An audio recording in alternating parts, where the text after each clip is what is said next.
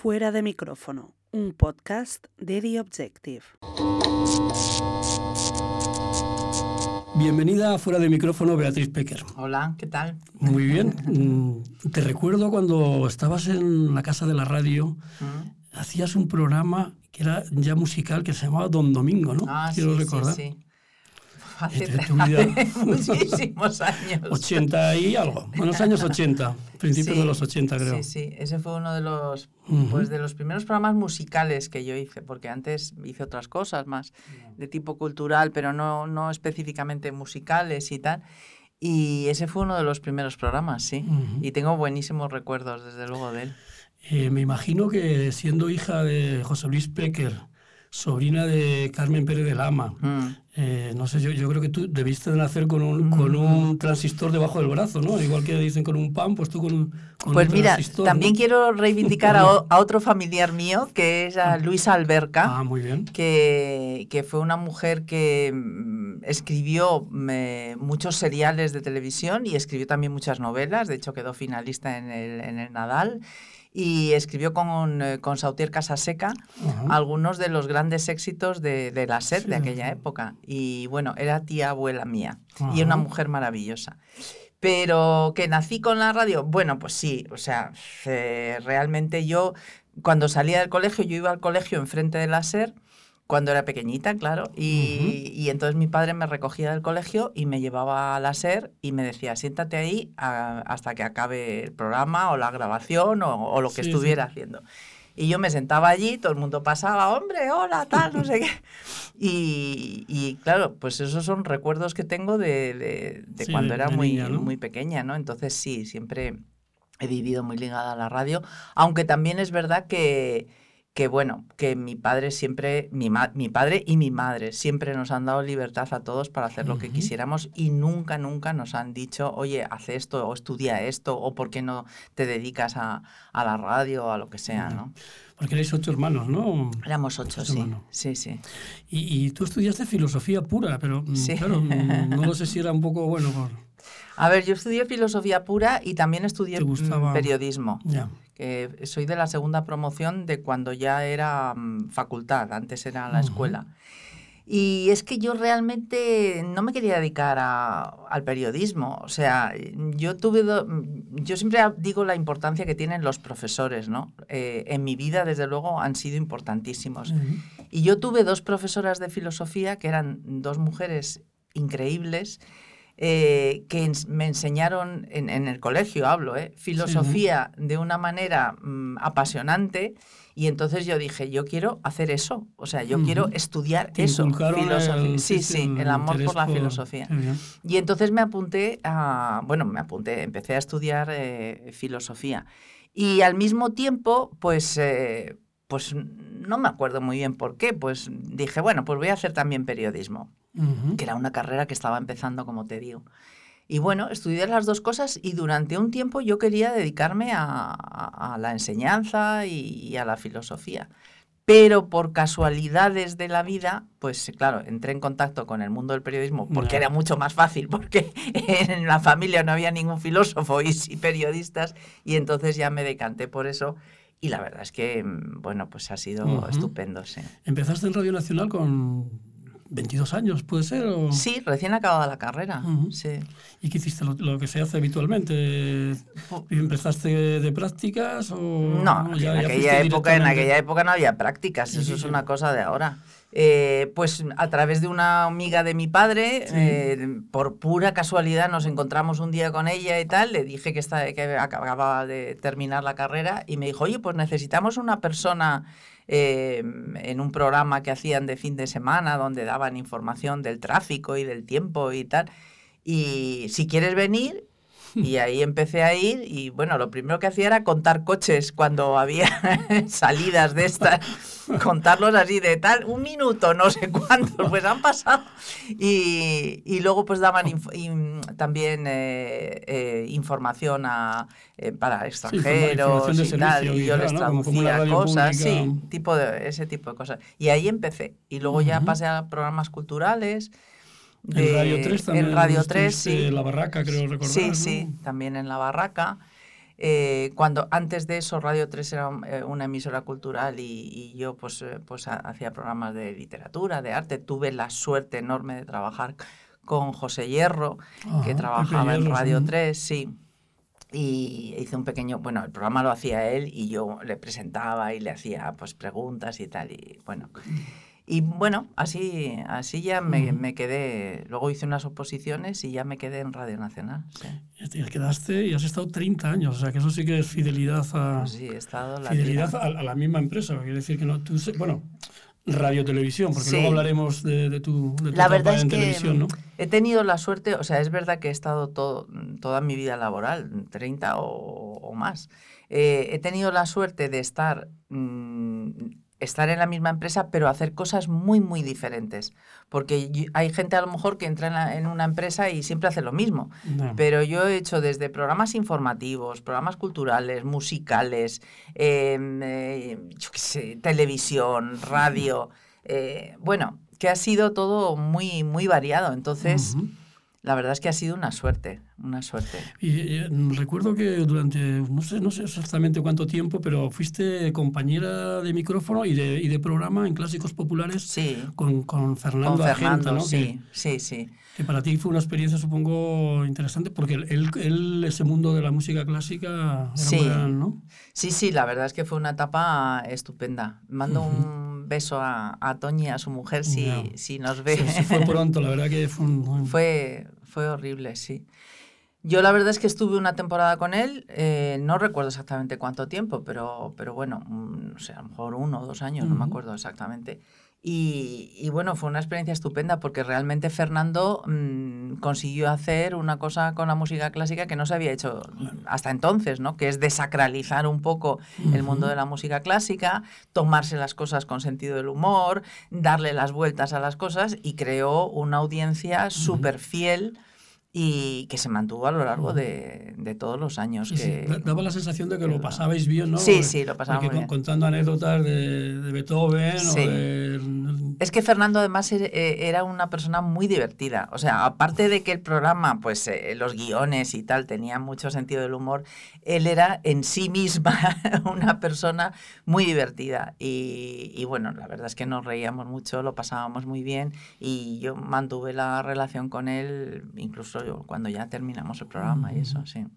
Y luego, pero tú, tú, digamos, eh, tu popularidad, tu fama, no cabe duda que te viene con, el, con la televisión, la radio, Sí. quizá eso es un medio más, más anónimo, y te viene por un programa que era Rockopop, Rocopop. sí. Rockopop Mm. eh, que era un programa que, bueno, que venía después de, de aplauso, de tocata y a tope. Mm, ¿Cómo, ¿Cómo fue aquello? Porque me imagino que para ti, ten- bueno, ya, ahí ya en- entraba el mundo de lo que es la imagen, el, Sí. eh, Pues- descubriste la televisión de una manera... La verdad es que fue, sí, fue una cosa insospechada, porque yo estaba en la radio y de repente, no sé por qué motivo, eh, primero me llamaron para hacer un, un reportaje sobre los carnavales de Río de Janeiro, que ha sido una de las mejores experiencias de mi vida, porque fuimos a, a Río con un contrató Radio Televisión un equipo de, de allí, de, de Río de Janeiro, con lo cual nos metimos en, en mitad de todos, los, de, de todos los carnavales. Tal. Yo entrevisté a Pelé, que para mis hijos ha sido la gran hazaña de mi carrera, de que- mi carrera. Que Phil Collins, ¿no? Claro, bueno, bueno, bueno. Cuando les dije que había entrevistado a Pelé, ya eran un poco mayores, que había entrevistado a Pelé, aquello fue. Y, y entonces, pues a raíz de eso me ofrecieron otro programa que fue Música Golfa Ujú. Que estuve haciendo un tiempo, luego se quedó haciéndolo el que estaba haciéndolo conmigo, que, el, el que eh, la persona que lo presentaba conmigo, que era Paco Pérez Brián, Sí. y, am- y, y de repente, pues no sé, estaba Pilar Miró y un día, pues me- me- como que me dijo, bueno, yo puedes hacer esto y tal. Y entonces me ofrecieron lo de Rocopop. Eh, a mí y a mi marido, Daniel Gómez España, que, que ya había trabajado conmigo en Don Domingo, en música golfa. Y, y bueno, al principio yo pensé, esto es una locura. Pero bueno, cuando eres joven, pues Ya. no te lo piensas demasiado. Mm, Y ahí lo hicimos. Y fue una experiencia. Claro, claro, te, te- te sería un poco bueno, pues eh, me imagino que le- por ahí pasaban los, más los grupos más importantes, era, un musical, ¿no? Sí, sí, sí. Sí, pasaba todo el mundo, porque claro, era en aquella época. Conociste a cantidad de a gente, cantidad ¿no? de gente. Solo existía la cadena, solo existía televisión española. Con lo cual, todo el que venía a España a promocionar algo venía al programa.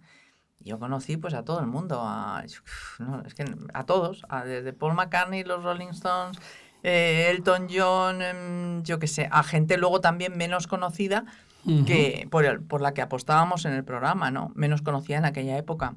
Y que luego mucha gente me ha dicho, oye, yo me acuerdo pues cuando trajiste, no sé, a Cindy Lauper, por ejemplo, y que, que la trajiste al programa y, y pudimos eh, verla y tal.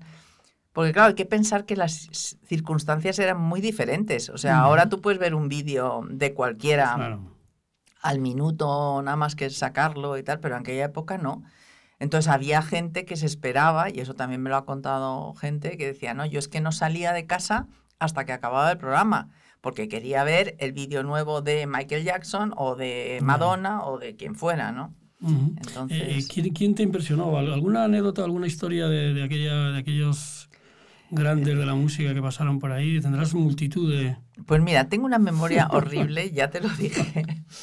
Entre que yo tampoco pienso mucho en el pasado. O sea, ahora me pongo a hablar y bueno, lo recuerdo, pero yo no soy una persona que esté pensando, ¡ay, aquella época! Vives el presente. Vivo el presente más absoluto y bastante tengo con eso.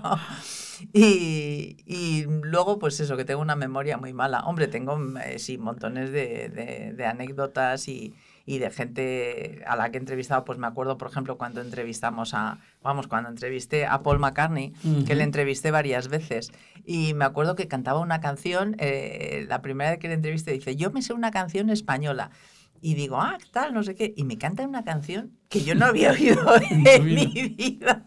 Y que él pensaba que era como que nos la sabíamos todos los españoles. Y dice, y me la canta y dice, ¿qué? ¿Qué tal? Y digo, pues muy bien, pues muy bien, no sé, no sé qué es eso, pero tal. Y el hombre tan emocionado y tal.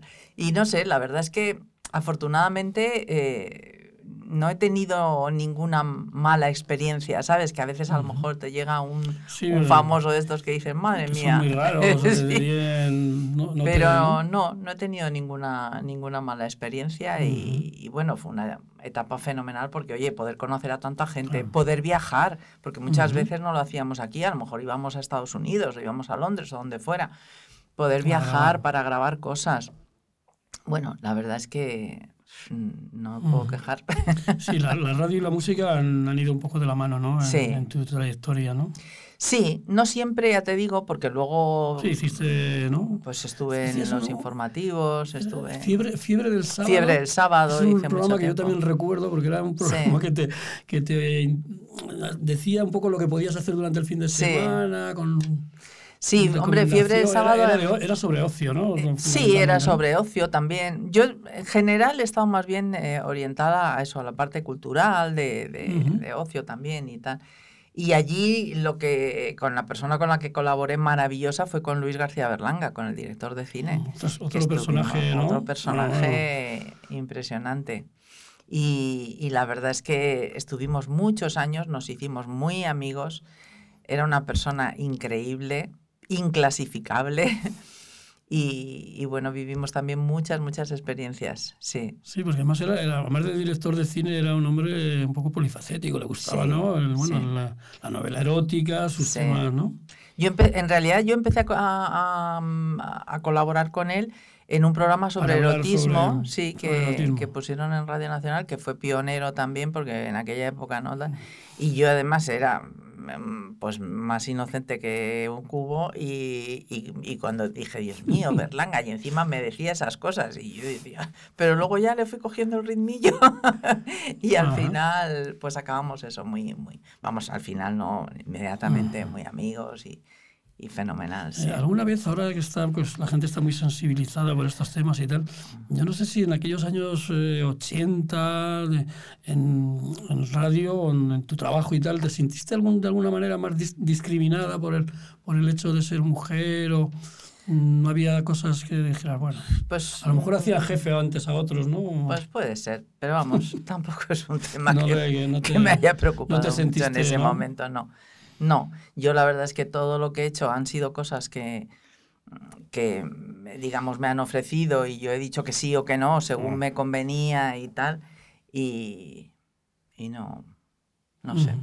O sea, es posible, pero no, no me he percatado claramente. Bueno, mm, seguimos un poco con, con tu trayectoria y, y ahora, por ejemplo, me estaba acordando de que fuiste sustituta de, de José Luis Uribarri, que era entonces, en- yo creo que o sustituta o trabajaste, eras comentarista de Eurovisión, De Eurovisión. durante varios años y tal. Y Sí. ¿cómo, cómo, fue aquello? Porque claro, estabas especializada ya en el... Pues Música. no sé por qué, no sé por qué me llamaron, la verdad. Estuve en dos etapas. Una etapa en Ah. los años 80, creo. Bueno, no estoy segura de los años, como siempre. sí, Pero una etapa que estuve, que yo creo que fui dos o tres años, no me acuerdo, que era eh, toda, era un festival relativamente pequeño, se hacía en un teatro y tal. Y luego volví ya, tampoco sé muy bien por qué, mm, cuando Eurovisión de repente era como el monstruo de siete cabezas, o sea, era en unos mm, pedazos de, de polideportivos que Sí. acondicionaban, bueno, eran unos espectáculos eh, increíbles. Y la verdad es que estuve, el primero que hice de aquella nueva etapa fue en Estambul, que fue maravilloso. O sea, la ciudad No tampoco, increíble, claro, claro. bueno, luego además pues hacen como fiestas y tal, entonces claro, la- imagínate las fie- una fiesta que hicieron en un, en un barco por el Bósforo, todo iluminado por lo de Eurovisión, bueno, una cosa espectacular. Y ahí lo retomé y estuve yo creo que también otros cuatro años más o menos. Y la verdad es que es muy interesante, visto desde, desde dentro y, y bueno, pues, eh, pues muy bien. Yo es que todas las experiencias las recuerdo como muy buenas. ¿Sigue- ¿Sigues viendo el festival cuando, aunque Eh, sea como alguna vez? bueno, sí, alguna ves? vez. Sí, sí. Eh, pues Es curioso Alguna porque parece que es un poco, bueno, en este, este país es muy dado a este tipo de cosas, ¿no? Hay gente que, em, que está en contra del festival o que critica mucho ese festival y hay gente, mm, Sí, sí, admiradores, sí, que, eh, sí. que, que, bueno, que te apuntan lo que el resultado de tal, no sé. Sí, sí, hay gente súper ¿no? experta. De hecho, yo cuando iba de, de comentarista, pues a veces eh, hablaba con los eurofans y les decía, oye, eh, dame información, que es que no encuentro esto y, y enseguida, pues este ganó no sé qué, y vamos, ganó sí, porque eso te sale, pero este se presentó en el año no sé cuánto tal, y te informaban de todo porque se lo sabían todo, absolutamente todo. Y, y bueno, hay muchísima afición, no solo en España, en, todo el mundo. Mm, siempre es uno de los mm, programas más vistos del año, el, eh, la final de Eurovisión. O sea que lo que pasa es que lo van agrandando, agrandando, agrandando y ya Eurovisión es Australia, Armenia, no sé quién, pero sí, bueno. sí, sí. Es- Pero- Es curioso porque el- los musicales tuvieron un- una importancia importante, o sea, una, importa- una importancia grande en, en- en televisión española, estamos hablando de los 80, 90. Eh, ¿Qué ha pasado? Porque, por ejemplo, mm, no sé si te lo habrán preguntado alguna otra vez, pero ¿por qué, por qué desaparece, por qué se cargan Rocopop? Rocopop. Pues, pues no porque sé. porque el la programa funcionaba y tenía, ¿no? Sí, funcionaba. Pues no sé, estuvimos ya varios años y llegarían otros nuevos y querrían cambiarlo. Yo qué sé, no, no, no sé. Hombre, ahora, que a veces me preguntan eso, oye, es que ahora no hay programas como Rocopop. Digo, hombre, es que no tiene sentido tampoco. Porque claro, antes lo que yo te decía, o sea, antes la gente esperaba a Rocopop para ver un vídeo o para conocer la última canción de no sé quién. Pero si es que ahora sale la canción y, y la tiene todo bicho viviente. O, o hay un concierto, nosotros grabábamos a veces fragmentos de conciertos y hacíamos un reportaje y tal, pero si es que ahora puedes No. acceder a conciertos ya de todo, ya... O sea, yo creo que las cosas han cambiado tanto que, que- que no tiene ya mucho sentido Mm. hacer un programa de ese tipo. Otro a lo Mm. mejor musical sí, pero quiero decir, un programa de novedades, de tal, de eso, pues, pues no sé, todo el mundo accede ya a toda la Ujú. información, ¿no? Ahora se hacen programas, digamos, de, bueno, que se han hecho siempre, ¿no? De descubrir, digamos, talentos, descubrir eh, a modo de, ¿no? De, Sí. de concursos que Bueno, a mí no, no te, bueno, no me interesa que no te interesa mucho que salgan los niños cantando. Bueno, que cada uno haga lo que quiera, oye. Pero vamos que... Que tampoco me apasiona a mí. Oye, hay una etapa que mm, dentro de tu, de tu trabajo y tal que, que te llega ya, pues hombre, yo me imagino que después de, de haber hecho muchas cosas, eh, te, te nombran subdirectora de Radio Nacional. Sí, sí, sí. De alguna manera sales del micrófono, te pones en un despacho. Era un, era un cambio importante, ¿no? ¿Cómo lo llevaste? Pues la verdad es que no, no lo llevé. Yo nunca he querido tener cargos directivos y debe ser genético porque mi padre eh, tampoco los quiso nunca. Y, y hubo una etapa que acabé con lo de la subdirección de Radio Nacional y luego posteriormente como directora de Radio 3 Sí, también. pues Radio 3 era distinto, porque era más, ¿no? Habías trabajado, es un- una radio más... Sí, pero bueno.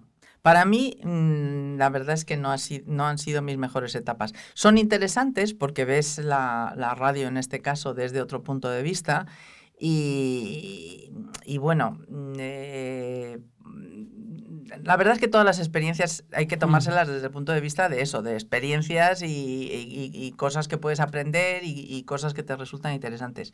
Pero bueno, tampoco mm, yo nunca quise ni, ni la subdirección ni la dirección de Radio 3, la verdad es que las cogí las dos un poco obligadas y, y bueno, pues el tiempo que, ¿Era la etapa de que Fernando estuve- López Amor? O... De Fernando López Amor, sí, sí, era- sí, era director Sí, general. sí, sí, entonces, sí.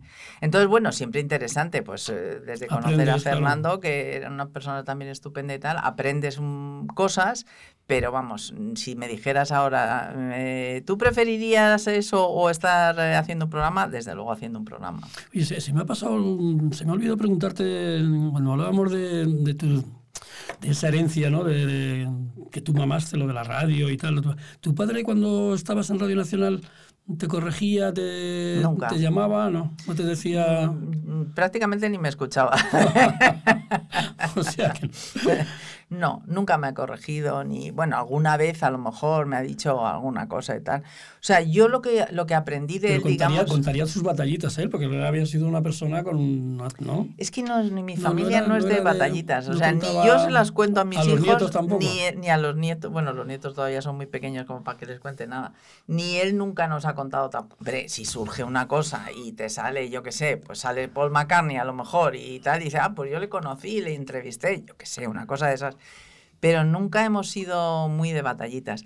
Y a mí mi padre, antes de empezar a trabajar, sí me dijo pues algunas cosas que él pensaba que eran importantes. Por ejemplo, una cosa que yo siempre he hecho, que él decía, para mm, resultar, mm, para que una entrevista funcione y tú puedas actuar de una manera natural, tienes que preparar la entrevista. O sea, tú tienes que saber quién es esa persona, lo que ha hecho y tal. Y luego a partir de ahí ya pues tú charlas, no sé qué, pero tú tienes ese conocimiento, ¿no? Entonces, por ejemplo, eso siempre lo he, lo he hecho, pero ya una vez que yo empecé a trabajar, él nunca me ha, nunca me ha dicho, y vamos, ya te digo, tampoco me, yo creo que tampoco me escuchaba mucho, o sea que... Sí, pero bueno, cuando, cuando estabas en, en Rocopop, el- la televisión eh, en aquella, e- aquella época, que todavía no estaban las cadenas privadas, mm, sí, la mm, te, da, te da una popularidad. O sea, a ti te molestaba. Tú, tú cuando te movías eh, por, no sé, ibas a hacer la compra o a, a pasear, te- No, porque tampoco... no, no, te- no tenías no he llegado a ese decir, nivel de fama no, de, de molestar. una foto. Ahora, ahora con los móviles es más fácil. En aquella época no había móviles, con lo cual no te pedían fotos. Si acaso te pedían Un autógrafo. pero bueno, y eso O se daban con el codo, mira, pues Claro. esta, esté así. No, no, no he llegado al nivel de fama de, de molestarte, no, al contrario, la gente, o sea, normal, yo he hecho siempre mi compra, llevo a los niños al colegio, he hecho toda mi vida normal. Mi padre sí que fue muy famoso, mi padre sí que realmente en la época, en los, en los años 50, 60, sí que, que hacía también televisión y tal. Eh, con él sí que era a veces, eh, pues de entrar en un sitio y apelotonarse todo el mundo y tal. Pero yo no he llegado a ese punto. Y tú decías, mira mi padre, qué importante, ¿no? Que lo tienen aquí, ¿no? Sí, sí, sí. Yo cuando a veces lo único que se metía en un sitio y, de- y decías, bueno, aquí nos, nos vamos a tirar una hora hasta que salgamos. Pero bueno, Sí, ¿y ¿Sigues, ¿Sigues oyendo mucho la radio? ¿La radio sigue siendo... no. ¿Escuchas? No. ¿No sigues los medios de comunicación? No, la verdad es que no. La radio la oigo sinceramente cuando voy en el coche, mm, con lo cual pues es muy... Y cuando voy en el coche no tengo otra cosa sí, que que hacer. te, te hace compañía. Sí, con lo cual es muy esporádica. Eh, la televisión tampoco la veo prácticamente, veo mucho cine ahora que hay tantas plataformas y tanta Ujú. cosa, pero programas y eso tampoco. No, estoy en otra, en otro momento, En, en otra etapa ¿no? de, Mm, de tu en vida. otra ¿no? etapa, sí. Mm. Eh, te- tenías, eh, has tenido compañeros importantes, como hemos hablado y tal, pero cuando eras, cuando estabas empezando, porque eso seguro que, vamos, nos ha pasado un poco a todos, ¿no? Pues, no sé, cuando estudiaba, pues, te fijabas, joder, Iñaki Gabilondo, tal, no sé qué. Mm, ¿Quién era un poco, mm, tenías la referencia? O sea, ¿quién te impresionaba a ti en el mundo ese de, de la radio? No sé si en radio, si... Yo creo que mi referencia ha sido más bien mi, mi padre. Tu padre, ¿no? Sí, y mi tía también, Carmina, Carmen Pérez de Lama. Eh, yo creo que ellos han sido más mi referencia que, que gente ajena, bueno, porque les he visto trabajar, o sea, no solo les he escuchado, sino que les he visto trabajar y, y- y estar delante del micrófono, y Ujú. creo que de ellos es de los que más he Sí, aprendido. porque Carmina era entrañable, ¿no? Yo, Sí, yo la sí, sí, recuerdo sí. Con, con Joaquín Prat, que hacían Sí. un tándem Yo, por ejemplo, que, que siempre me han dicho que me reía mucho en la radio y Carmina también. Entonces, no sé, creo que, que he cogido más de ellos que de, que de, que de otra gente, ¿no? Ujú. Mm. El, el tema es que ahora pues hay multitud de medios eh, Sí. por internet, ya no... Antes lo que tú decías, a lo mejor tu padre era tan importante porque era la única televisión, era la radio, Claro. era, era la serie Sí. y, y Radio Nacional, porque Sí. la COPE todavía prácticamente no estaba No, empezando, ¿no? estaba. Sí, sí. Es que claro, cuanto más menos medios hay, pues más claro, es que antes eh, hacías un programa y te veían mm, tropecientos millones de personas y ahora es mucho más complicado llegar a esos niveles, ¿no? Pero la radio, la radio es agradecida, ¿no? Entiendo yo que mm, los oyentes Sí. que te, te pones un poco a- en, su, en, su, en, en su habitación, en su casa, ¿no? Sí. Hombre, a mí la radio, la verdad es alguna que... anécdota si te acuerdas de alguna cosa que te haya pasado estando en radio. No sé, ya te digo que es, es que, es que tengo una memoria horrible. Tengo una memoria horrorosa, no me acuerdo de nada. Tiene una cosa buena el tener una memoria, una memoria tan mala, que tampoco me acuerdo de lo malo. Está bien, claro. no me acuerdo ni de lo bueno ni de lo malo. Pues no sé, la verdad es que sí es verdad que la gente que oye la radio, pues siempre es como que eh, siempre te dice de, pues eso, gente, pues mira, una, una, una anécdota que te voy a contar. Mm, cuéntame, que- Eh, que ahora se me acaba de venir a la cabeza. Me acuerdo eh, eh, Muñoz Molina, el escritor, Sí. y, y una vez me dijo que, que él escribía oyendo la radio. Y, y en, en concreto me dijo oyendo ¿Qué te uno de los programas que estaba haciendo yo, no me acuerdo si era Fiebre del Sábado o cuál era. Que yo le dije, pero ¿cómo puedes escribir oyendo la radio? Me parece, me parece complicadísimo, ¿no? Entonces, hasta ese punto, creo yo que la radio, efectivamente, como dices tú, puede entrar, o podía entrar, no sé ahora la gente joven cómo lo vive, pero podía entrar en la vida de, de las personas, ¿no? Sí, ya para ir terminando, eh, hombre, la, la radio pública se entiende que es uno de, las, de los objetivos o de la misión que tiene es, es el servicio público, ¿no? Mm, se mantiene esa, esa idea, porque por ejemplo yo estoy acordando ahora con Don Domingo, pues te servía para conocer a nuevos grupos, Mm. ayudar de alguna forma, ¿no? Yo no sé si ahora se sigue haciendo esto, quizá en el ojo crítico hay algunos premios para... No lo sé, es que todo ha cambiado tanto, es que ahora los medios de comunicación son tan variados, son tan son tantos. Mm, La gente tiene tanto acceso a tantas cosas. Yo creo que ha cambiado mucho la cosa. O sea, dices tú lo de Don Domingo, pues efectivamente, nosotros presentábamos grupos nuevos, estábamos con, con gente, eh, con equipos, eh, hacíamos un concurso de grupos nuevos y teníamos cuatro equipos funcionando en cuatro ciudades diferentes. Y ahora un chico en su casa puede grabarse Lo graba, ¿no? una canción y ponerla en internet y, y la va a escuchar un montón de gente, ¿no? No sé, yo creo que las cosas eh, han cambiado mucho y no se pueden juzgar de la misma manera eh, que lo hacíamos entonces. Mm. Pues muchas gracias, Beatriz, que ha sido un placer ¿eh? Este, tenerte con nosotros y, Gracias a ti. y que sigas alejada de los medios, pero bueno, No, yo estoy. Seas tan, tan feliz, ¿no? Yo estoy tan feliz. Cada cosa Porque tiene su momento. Quiero decir los premios que te han dado, pero como te olvidan las cosas, seguro No. que tienes algún premio alguna, Pues sí. algún reconocimiento Sí, que... alguno tengo, pero bueno, tampoco le doy mucha importancia. No reniego, ¿eh? Para nada de- del pasado. O sea, Por ya favor. estoy contando que cuando digo, tengo como mala memoria, nunca hablo de las cosas. Es verdad que no lo hago. Pero bueno, he tenido una vida maravillosa, privilegiada. He podido conocer a gente interesantísima, he podido viajar. He Claro. hecho un trabajo que me ha encantado. O sea, pero ahora estoy en otra historia. Muy bien. Pues estupendo. Muchas gracias. A ti.